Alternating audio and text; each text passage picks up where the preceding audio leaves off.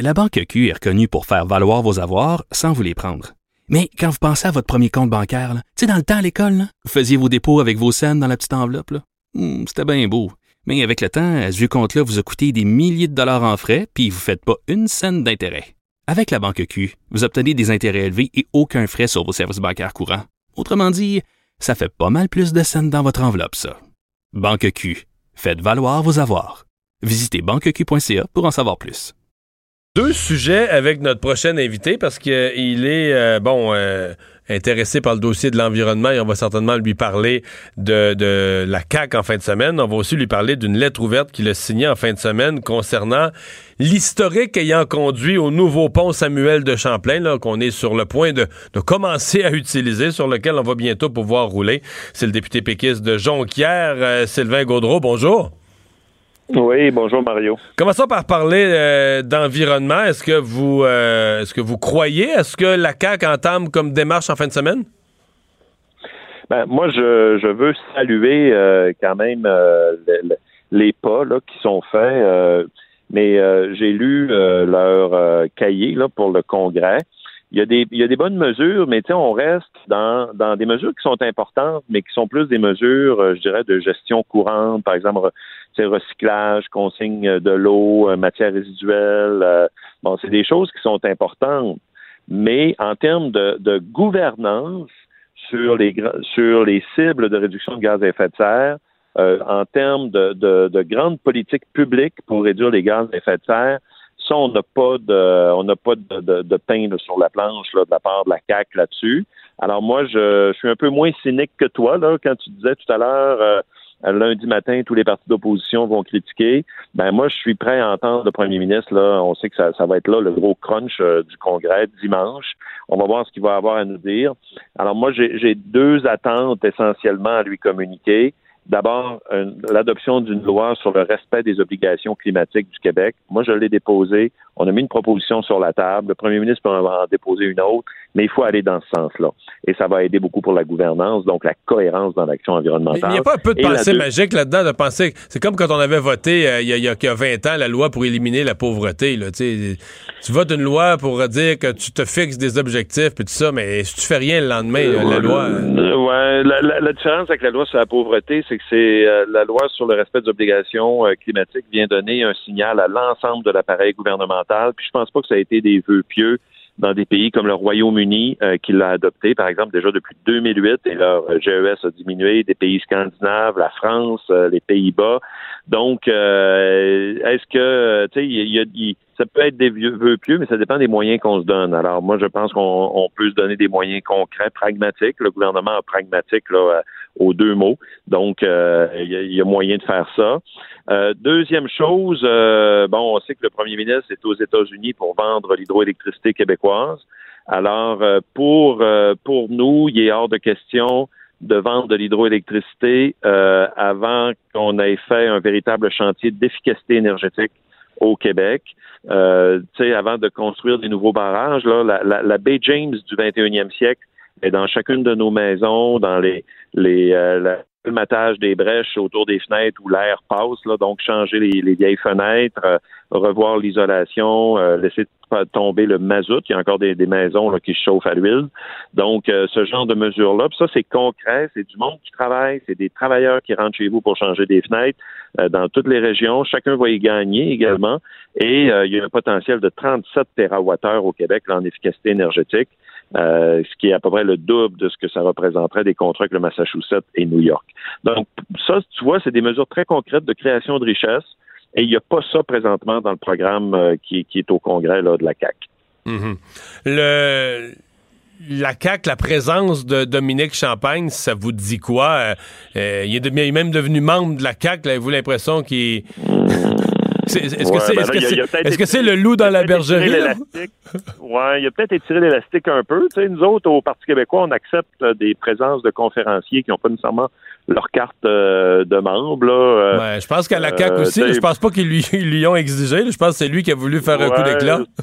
Ouais, c'est ça. je pense qu'il a surtout voulu aller influencer les, les congrès régionaux, ce que j'appelle des congrès régionaux. en tout cas, ce que j'ai compris, c'est qu'il est allé dans des instances de la CAC à Laval, où il, là, il aurait peut-être pas pu, parce que c'est des instances locales, pour faire avancer ses idées.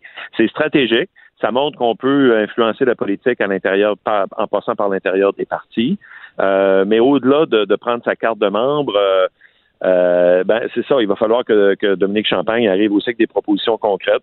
Moi, je lui, je lui partage là, mes préoccupations loi sur les obligations climatiques. Lui-même l'avait dans le pacte. Ouais. Euh, donc, euh, il l'a même remis au premier ministre. Alors, il faut qu'il maintienne le, clou, qu'il tape sur le clou là-dessus. Et euh, au-delà là, des mesures qui sont séduisantes et importantes, j'en conviens, qui sont annoncées par la plateforme de la CAC, ça prend des mesures fortes de politique publique. Hmm. Changement de sujet. Euh, on vous a lu ce matin dans une lettre ouverte sur le pont euh, Samuel de Champlain, un pont entre deux solitudes. Euh, en fait, c'est un peu une réponse à une autre communication, celle-là qui venait de Denis Lebel. Et là, on a senti un ministre, un ancien ministre des Transports du Québec qui voulait quoi? Remettre les pendules à l'heure, replacer certains faits? Ben, donner ma version, comme je le dis d'entrée de jeu dans la lettre. Euh, c'est une entrevue que Denis Lebel a donnée, euh, c'était dans la presse plus lundi au journaliste euh, Joël Denis Bellavance. Et moi, ça m'a laissé une drôle d'impression. C'est comme s'il essayait lui-même là, de se donner un rôle dans l'histoire, comme le, père ou le parrain de, du nouveau pont Champlain. Là. Ce qui n'est pas complètement faux. Là. C'est lui qui était, c'est lui qui était ministre responsable. C'est lui qui. Oui, mais mais ce pont, Mario, tu t'en souviens là, c'est c'est c'est pas une nécessité ou une caprice là, euh, un caprice, c'est-à-dire c'est vraiment remplacer le pont le plus utilisé au Canada. Là. Le pont Champlain, c'est le pont le plus utilisé au Canada. Puis il y avait des vis de construction majeures. Euh, souviens-toi de l'épisode de la super poutre. Ah, ouais, C'était quand même assez là-dessus là. Euh, c'est pas le fédéral qui a géré ça, là, c'est nous autres au gouvernement du Québec, parce que des deux extrémités du pont là, c'est, le le Québec puis les municipalités qui gèrent ça là.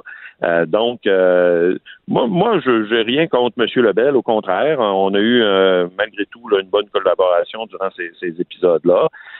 sauf que, tu sais, je, voulais quand même qu'il y ait une autre, un autre côté de la médaille qui soit connu. Dans l'approche de M. Lebel, j'aurais dire c'est peut-être pas lui, celle de son gouvernement, versus ce que vous avez souhaité, versus ce qui est arrivé après avec le gouvernement de M. Trudeau, il y a la question du péage qui a été en jeu. Là. Ben oui. Oui, tout à fait. Euh, écoute, ça, là, il faut se rappeler que c'était toute une bataille. Là. Le, premier ministre Harper avait écrit une lettre à Mme Marois comme première ministre, dans laquelle il disait dans la lettre, là, euh, d'ailleurs, il disait une chose et son contraire. Là, il disait c'est le gouvernement du Québec, euh, le gouvernement, c'est-à-dire du Canada, qui assume tous les coûts. Il commençait en disant ça, puis plus loin, trois, quatre paragraphes plus loin, il disait il va y avoir un péage pour que les coûts soient partagés avec les, citoyens. Euh, you, euh, c'est parce que là, euh, premièrement, c'est un pont de remplacement, c'est pas un caprice, je le répète. Puis deuxièmement, c'est pas aux Québécois de payer deux fois le pont, à la fois par leurs taxes et impôts au gouvernement du Canada, puis après ça par du péage. Puis là, on avait fait une étude, nous autres, très sérieuse, qui démontrait qu'au minimum, il y allait avoir un, déplacement de trafic de 22 de, des, usagers, là, camions et autos, du pont Champlain vers les autres ponts comme le pont Mercier, le pont Jacques-Cartier. Ça serait retrouvé congestionné complètement, là. Ben oui. Puis après ça, ben, l'effet de bascule ou de l'effet domino qui a fait en sorte que le péage aurait été tout autour de l'île. Donc, euh, sur tous les ponts. Mais il y a, quand même des gens qui pensaient que ça aurait dû être ça, qu'on aurait dû mettre des péages tout le tour de l'île, en faire une espèce de taxation de l'accès à Montréal pour que moins de véhicules rentrent à Montréal. Mais il y a des gens qui ont rêvé à ça et qui, en parlent encore. Ben oui, mais, mais je suis pas contre là, de faire ce débat-là. Sauf que c'est pas au fédéral de nous l'imposer par la porte d'en arrière avec la construction d'un pont de remplacement. Tu comprends? C'était ça l'enjeu à l'époque.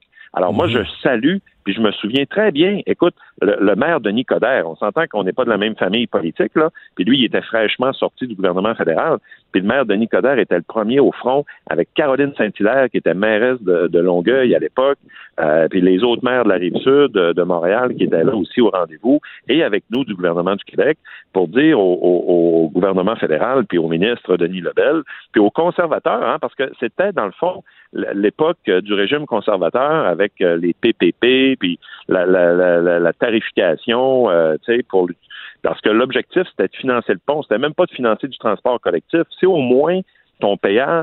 Euh, puis là, on vient en discussion que tu soulevais tout à l'heure avec les, les, acteurs du milieu, c'est pour financer du transport collectif.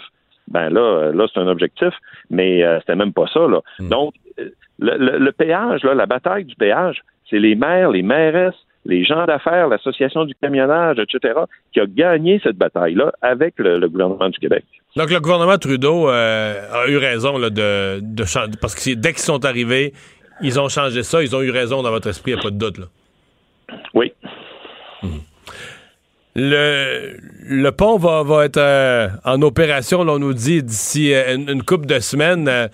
Qu'est-ce qu'on retient quand même? C'est quand même un projet qui aurait été dans l'ensemble euh, réussi malgré tout, là, malgré des difficultés, puis on vient d'en parler, mais je veux dire, euh, relativement dans les délais. Bon, il y a eu un léger retard, mais si on regarde l'ampleur de l'ouvrage, moi, je suis passé à côté, là, je voyais les travailleurs qui étaient Ouais. comme tout petits comme des fourmis sur une infrastructure gigantesque.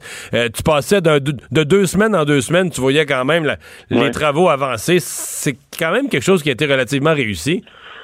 Oui, trois éléments pour lesquels moi je suis euh, content là, et qui étaient dans les revendications du, du Québec à ce moment-là. D'abord, un pont signature. Là, qui, est, qui est beau. euh, c'est pas tout d'avoir un pont là euh, qui, qui est juste deux travées en béton. Là. Euh, quand tu arrives dans la plus grande ville du Québec, euh, la plus grande ville francophone d'Amérique euh, du Nord, c'est important d'avoir un, un beau pont. c'est beau, un pont.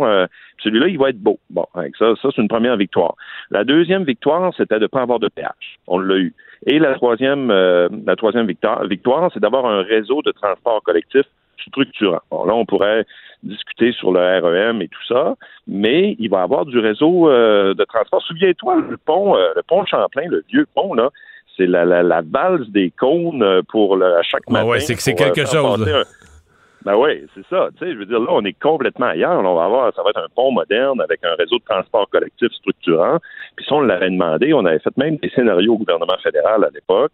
Donc, tu sais, il y a quand même trois éléments sur lesquels, finalement, on peut dire mission accomplie. Puis C'était trois revendications du Québec. La seule chose, par exemple, qui, moi, me, me, me, me reste là, comme euh, souvenir marquant ou comme leçon, euh, on peut dire ça comme tu veux, c'est que c'est quand même un symbole d'une relation fédérale-provinciale compliquée. Tu sais, pourquoi ce pont-là est fédéral, puis juste le pont, c'est parce qu'il il- il passe par-dessus la voie maritime du Saint-Laurent, tu sais, qui est fédérale. Là, le pont, ben, il est fédéral. Je veux dire, les citoyens là, qui le traversent à tous les jours, que ce soit le gouvernement du Québec ou le gouvernement du Canada, tu sais, je veux dire, ils s'en foutent. Là. Ils veulent un pont qui est sécuritaire, puis qui est fluide.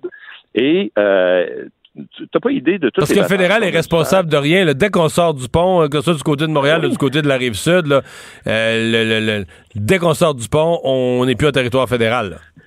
Exact, c'est les municipalités, puis le Québec, tu sais. Puis là, en plus, nous autres, là, il y a le chantier de Turcot, l'autre bord, tu sais, qui était le, le chantier de- sous responsabilité du gouvernement du Québec. Puis là, la gestion du trafic au quotidien, c'est les, euh, les municipalités qui doivent subir ça avec leur euh, organisation de transport collectif, là, des sociétés de transport. Puis euh, les plans d'urgence, quand on était dans la menace de la fermeture totale du pont Champlain, à l'épisode de la superpoutre et autres, ben, c'était nous autres. Là. Moi, j'avais demandé à 48 heures à mon équipe de sous-ministres. J'ai dit, moi, je veux un plan d'urgence sur le coin de mon bureau dans 48 heures. Parce que si le pont ferme, là, c'est le pont le plus achalandé du Canada. Il faut être capable d'avoir des plans d'urgence puis des, plans B, comme on dit, là, pour faire euh, circuler le monde. Fait que je l'avais eu. Puis euh, on était prêts au cas où. Mais ça, c'est pas le fédéral qui gère ça, c'est le Québec. Sais, Puis toute la, ce que je te disais tantôt, la bataille sur les, euh, le péage, tout ça. Alors nous, on avait dit, quand le pont, ce que Mme Marois avait proposé, c'est quand le pont sera fait, euh, ben là, on pourra discuter du transfert de l'infrastructure au gouvernement du Québec. Puis M. Harper avait ouvert la porte, avait dit OK, on pourra regarder pour un comité avec euh, le transfert du pont euh, Champlain, du nouveau pont, mais des autres ponts également. Alors, on pourrait appeler ça un genre de nationalisme des ponts, là. Mais euh, évidemment, le gouvernement Couillard n'a pas donné suite à ça.